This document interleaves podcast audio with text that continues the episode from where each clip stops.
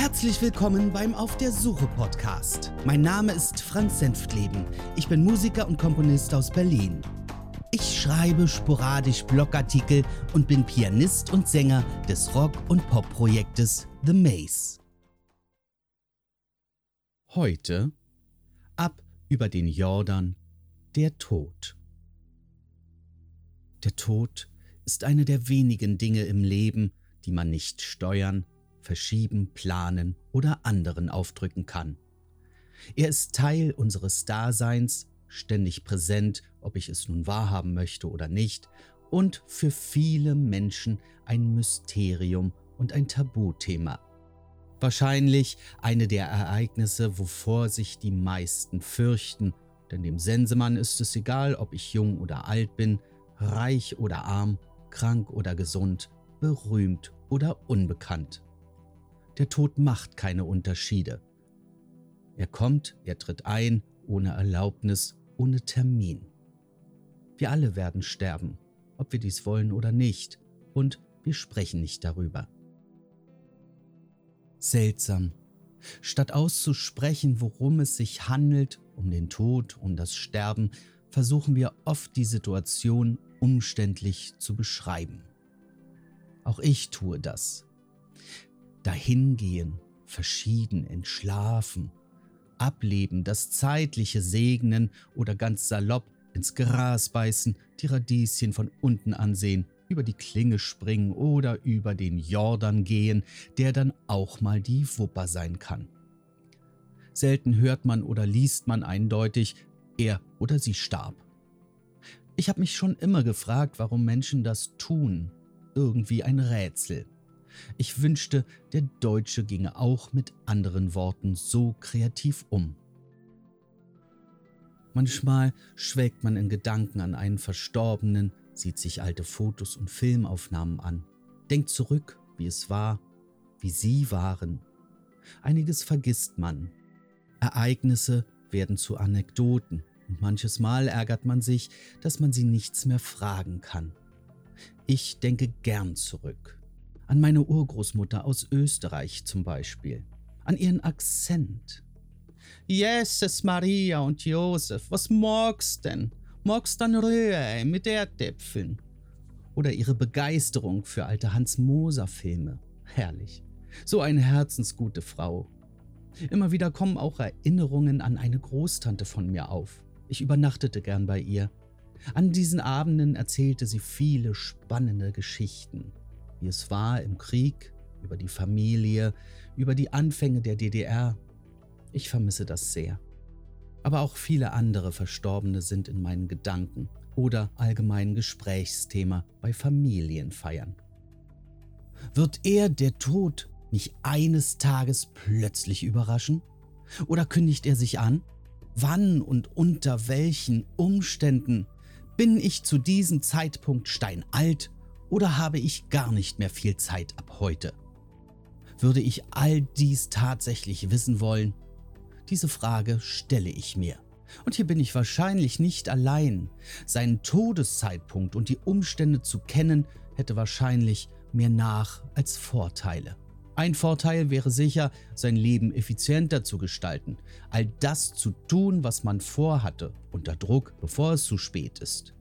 Auf der anderen Seite sähe man jedoch immer auf die Uhr, wie sie abläuft und dem Schicksalstag entgegenkommt.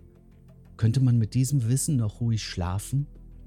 Was, wenn meine Zeit bereits fast um wäre und ich kaum noch eine Chance habe, meine Wünsche zu erfüllen?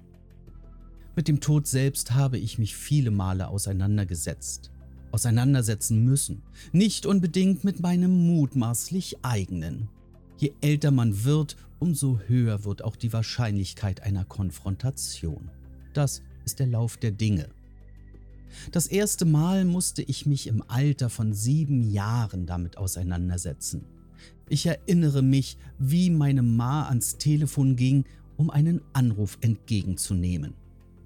Ich bekomme nicht mit, wer dran ist, aber es ist ein kurzes Gespräch. Sie legte danach nicht auf, sondern schmiss den Hörer regelrecht auf den Telefonapparat, lief auf den Flur und weinte. Meine Urgroßmutter, mit der wir sehr eng verbunden waren, bei der sie aufwuchs und ich mich oft aufhielt, ist gestorben. Das sagte sie mir, als ich fragte. Meine Eltern nahmen an, dass ich dieses Ereignis in meinem damaligen Alter nicht verstand, nicht begreifen kann. Somit sprachen wir kaum darüber. Und schlimmer noch, sie nahmen mich aus Rücksicht nicht zur Beerdigung mit, die einige Wochen später folgte. Ich konnte somit nie richtig Abschied nehmen. Hier ist eine Lehre entstanden, die ich nicht zuordnen konnte, wo ich nicht wusste, wie man damit umgeht. Eine große Hilfe zur Aufarbeitung dieses Verlustes war meine Cousine Conny. Sie war drei Jahre älter als ich und ich übernachtete ab und zu bei ihr. Abends sprachen wir dann ewig über Oma, über unsere Erlebnisse mit ihr und orakelten, was der Tod überhaupt bedeutet. So richtig vorstellen konnten wir es uns nicht, dass wir sie nie wiedersehen werden. Wir legten uns fest, dass sie nicht gänzlich verschwunden sein kann und ab jetzt über uns wacht. Als Geist wahrscheinlich. Das war greifbar, verständlich und man kam sich nicht blöd vor, wenn man mit ihr, mit dem imaginären Geist laut sprach. Mit den Jahren und Jahrzehnten folgten viele aus unserem Familienkreis enge und entfernte Verwandte, Geliebte und Unbeliebte. Bei den einen sagte man, es war viel zu früh, bei den anderen, sie waren selbst schuld und bei den nächsten hoffte man auf ein früheres Ableben, damit sie durch ihre todbringende Krankheit nicht allzu sehr leiden müssen. Wenn ich recht gezählt habe, waren es bis heute 18. Hinzu kamen Bekannte und Freunde. Der jüngste von ihnen war 20, die älteste 92. Mein Erlebnis als Siebenjähriger sollte dazu führen, dass ich mich grundsätzlich verabschieden wollte, verabschieden musste. Soweit es die Situation zuließ, auch von Angesicht zu Angesicht.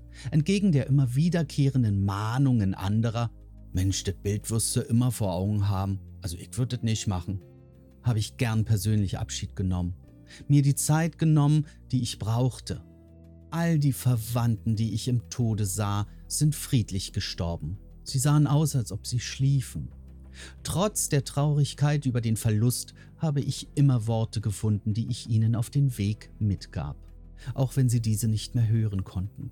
Es wurde leichter für mich. Vom Großteil der anderen Verstorbenen verabschiedete ich mich auf ihren Beisetzungen. Die Zeremonien fielen sehr unterschiedlich aus, mal sehr einfach, ein anderes Mal sehr feierlich. Was ich sehr schön finde, ist es über Friedhöfe zu spazieren. Sehr oft tat ich dies in meiner Schulzeit, nachdem meine Urgroßeltern starben. Ich war oft an ihrem Grab. Ein Klassenkamerad begleitete mich ab und zu, weil auch sein Vater, der in recht jungen Jahren verstarb, hier seine letzte Ruhe fand.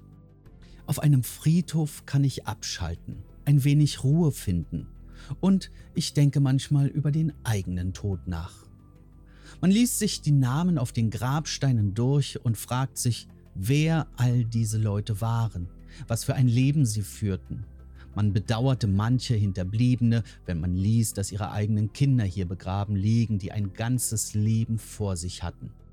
Man wundert sich, dass Gräber verkommen und überwuchern, obwohl das Sterbedatum relativ frisch ist.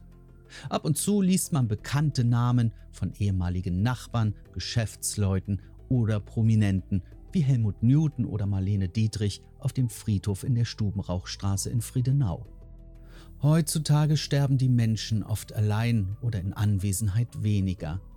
Der Tod wird aus den unterschiedlichsten Gründen aus dem näheren Umkreis ausgelagert und nicht selten professionellen Kräften überlassen. Obwohl sich ein Großteil der Bevölkerung selbst wünscht, zu Hause zu sterben, sind es letztendlich nur 25 bis 30 Prozent, die sich diesen Wunsch erfüllen können. Der Großteil verstirbt in Krankenhäusern, ein Viertel in Pflegeheimen oder Hospizen. Ein Sterbetag wird mir ganz sicher noch lange im Gedächtnis bleiben, der meines Vaters. Nicht nur, weil er vor relativ kurzer Zeit stattfand, sondern wegen der Umstände, der Mystik und den Zufällen an diesem Tage. Dass dieser Tag kommt, war keine große Überraschung. Bereits ein knappes Jahr vorher bekam er eine Diagnose, die nicht viel Hoffnung auf eine Genesung setzte. Die Ärzte und das behandelnde Krankenhaus versuchten über die Monate trotzdem eine Besserung zu erzielen, bis es eines Tages hieß, er wäre austherapiert. Ab hier hieß es, die Zeit ist gekommen. Es war für die gesamte Familie schwer, das zu verarbeiten. Man kann nichts tun, nur abwarten. Waren es Monate, Wochen oder nur Tage, die ihm blieben? Diese Ungewissheit ist unerträglich. Sein Gesundheitszustand verschlechterte sich in diesen Wochen rapide. Es war Anfang März. Draußen war es kalt, um die zwei bis drei Grad, und ich hatte Frühdienst bei der Bank.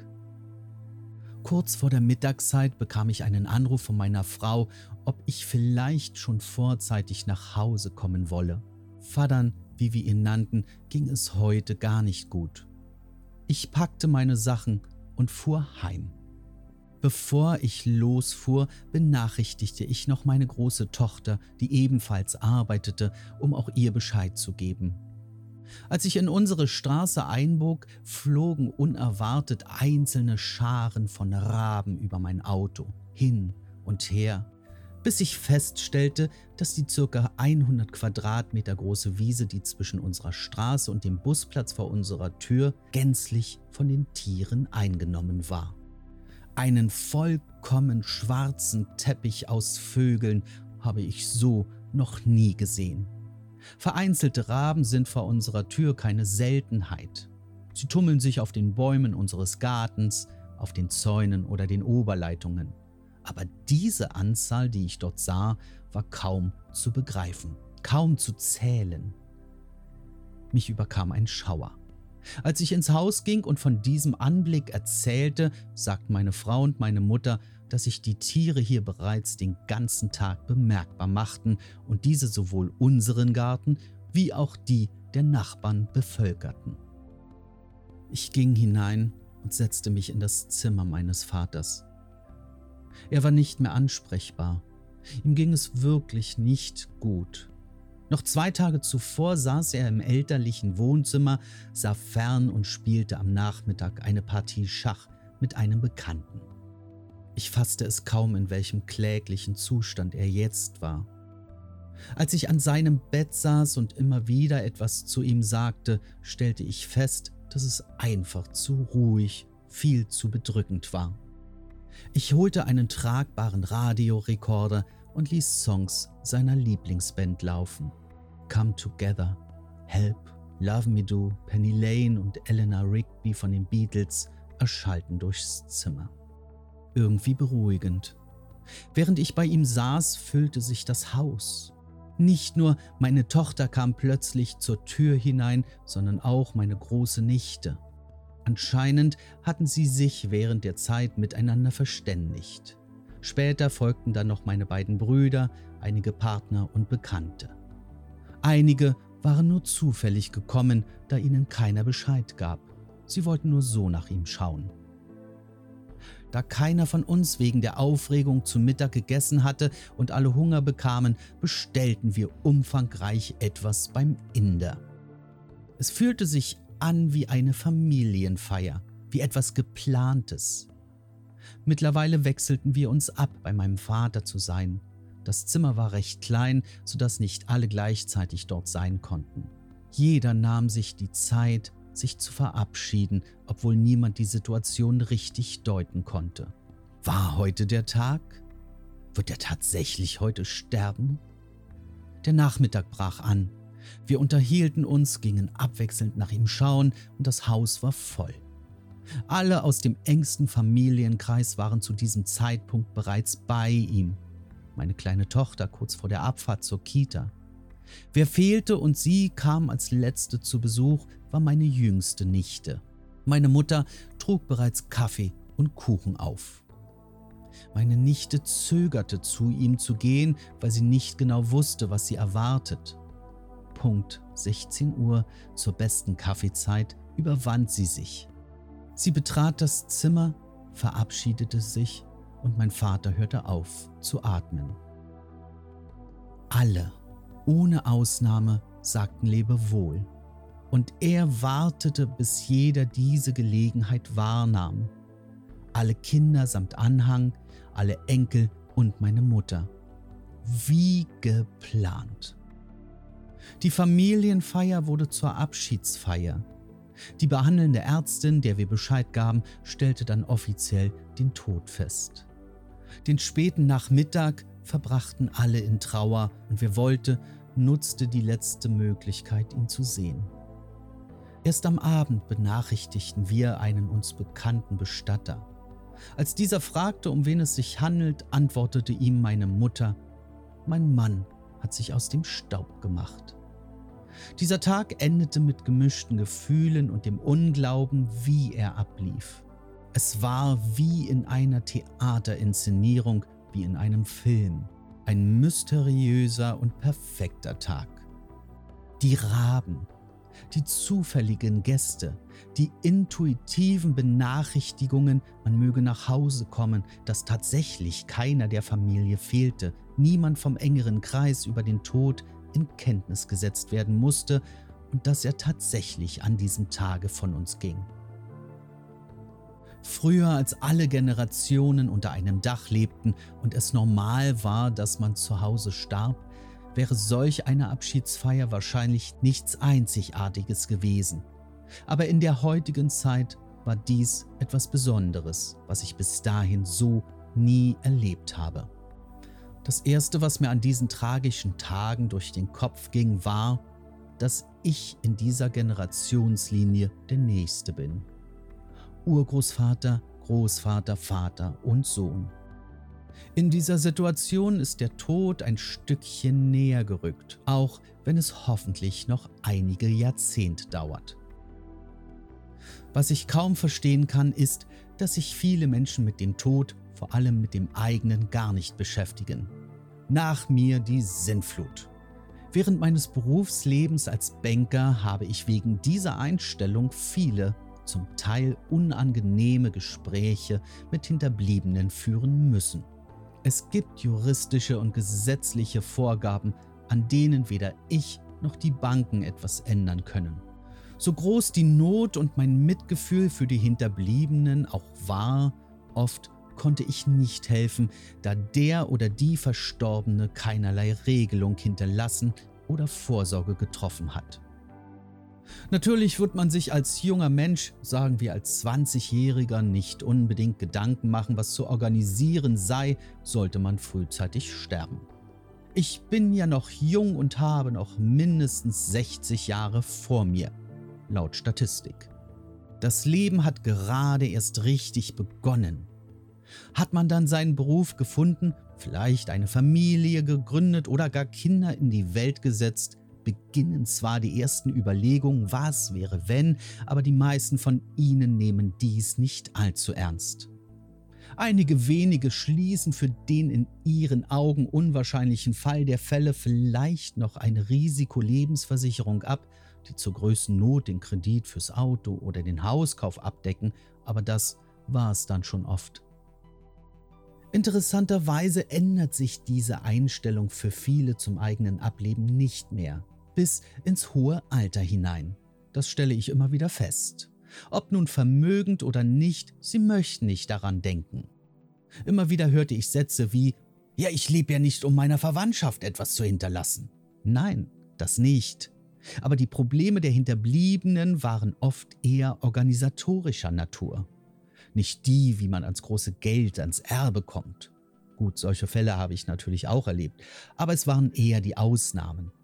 Nein, ganz gewöhnlich ging es um alltägliche Dinge wie die Auflösung eines Dauerauftrages für die Miete, für einen Buchclub oder Versicherungen. Es ging um die Bezahlung der Bestattung oder auch nur um die Änderung der Postzustellung. Hatte der Verstorbene keine entsprechenden Vollmachten oder Anweisungen hinterlassen, war die Not groß. Da die Banken das wussten, regelten sie die schwierigste Notsituation in früheren Jahren entgegenkommender. Reichte ein Verwandter oder Lebensgefährte des Verstorbenen die Rechnung für die Beisetzung ein, konnte diese von der Hinterlassenschaft bezahlt werden. Das funktionierte so lange, bis eines Tages ein zu gieriger Erbe Klage gegen die Bank einreichte und gewann. Da seiner Meinung nach das Erbe, sein Erbe, durch die Bestattung geschmälert wurde, zu der er so keine Erlaubnis gab, man hätte dies auch in der allerbilligsten Variante durchführen können, verlangte er von der Bank seinen verlorenen Anteil zurück. Diese hätte schließlich die in seinen Augen unzulässige Überweisung an das Bestattungsinstitut genehmigt und ausgeführt. Leider gab man ihm recht und die Bank musste zahlen. Die Konsequenz daraus war, dass ab diesem Zeitpunkt keinerlei Überweisungen mehr genehmigt wurden, bevor nicht ein Erbschein vorlag. Die Beantragung eines solchen konnte sich zum Teil bis zu sechs Monate hinziehen. Eine einfache Vollmacht für den Todesfall hätte hier ausgereicht. Sprach man die älteren Kunden darauf an und erzählte ihnen von den Möglichkeiten, zuckten einige von ihnen bei dem Wort Vollmacht bereits zusammen. Nee, nie im Leben. Die räumen mir vielleicht dann das Konto leer. So was will ich nicht. Dabei zählte dann auch nicht, dass sie zu diesem Zeitpunkt nicht mehr leben würden, wenn diese Vollmacht aktiv wird. Aber auch im privaten Bereich, abseits meiner Bank, stelle ich fest, dass kaum jemand über das eigene Ableben spricht, sei es in der Familie, im Freundes- oder Bekanntenkreis. Ich höre nur immer in den Gesprächen von den schwierigen Entscheidungen, die zu treffen sind, sollte der Fall eingetreten sein.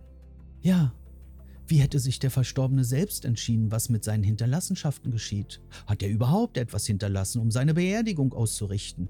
Wie müsste eine Bestattung aussehen, dass sie ihm oder ihr gerecht wird? Welche Worte, Themen oder Musik sollten gewählt werden, um den Abschied würdig zu gestalten? Darf man bei einer Trauerfeier humorvoll agieren? Fragen über Fragen. Was ich auch faszinierend finde, ist, wie einzelne Kulturgruppen mit dem Tod oder besser gesagt mit der Vorstellung, was danach geschieht, umgehen. Zum Beispiel der Dia de los Muertos, das Totenfest in Mexiko. Der Ursprung findet sich hier bei den Maya und den Azteken, die glaubten, dass die Verstorbenen an einem Tag im Jahr aus ihrem Reich auf die Erde zurückkommen, um mit den Hinterbliebenen zu feiern. Ein wunderbarer Brauch, und ein fröhliches Fest. Oder die Reinkarnation, die Wiedergeburt, die vor allem im Hinduismus oder Buddhismus vorherrschen. Auch in der Antike finden sich bereits erste schriftliche Aufzeichnungen zu diesem Glauben.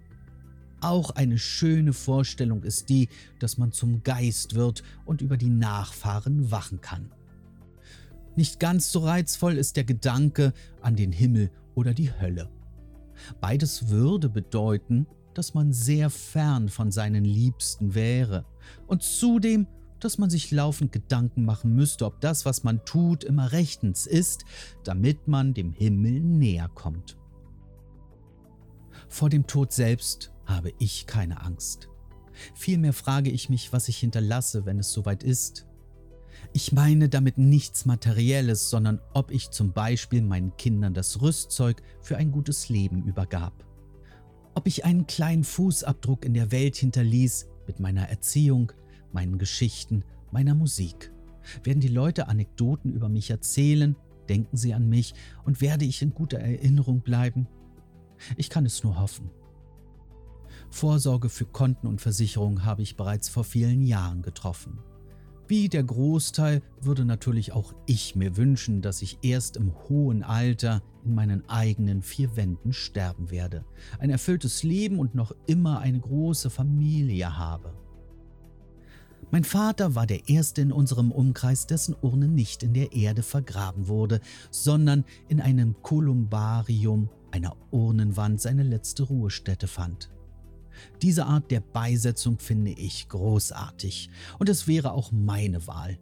Es ist eine schöne Vorstellung, dass die letzten physischen Reste meines Daseins nicht einfach verrotten würden, sondern einen festen Platz haben, wo jeder genau weiß, wo ich bin und sich nicht bücken muss dabei. Würde ich meine eigene Beisetzung und Trauerfeier selbst planen können, würde sich der Fokus auf drei Dinge legen.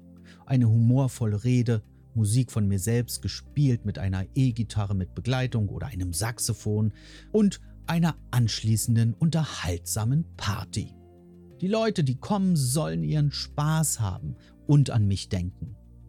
Ich bin gespannt, ob es mir zu diesem Zeitpunkt rechtzeitig möglich sein wird, solch eine Organisation durchzuführen. Toll wäre auch die Option, die Rede sogar selbst zu schreiben und als Audiofile zu hinterlassen. Dann müsste kein Fremder etwas über mich und mein Leben erzählen, sondern ich könnte es selbst tun. Das hätte was. Nun gut, wie schon gesagt, ich hoffe, für solche Überlegungen habe ich noch viel Zeit. Ich möchte meine Kinder und gegebenenfalls meine Enkel noch aufwachsen sehen, der Welt noch viel Freude mit meiner Musik und meinen Geschichten geben und meine spätere Rente ausgiebig nutzen können. Außerdem fehlen mir noch so einige Orte auf diesem Planeten, die ich gern besuchen und sehen möchte. Trotzdem wird der Tag kommen, unausweichlich. Und dann wird mein Dasein beendet werden mit dem Wissen, dass der Tod noch lange nicht das Ende sein muss, denn wirklich sterben werde ich erst, wenn keiner mehr an mich denkt, sich erinnert oder meinen Namen nennt. Das war's für heute.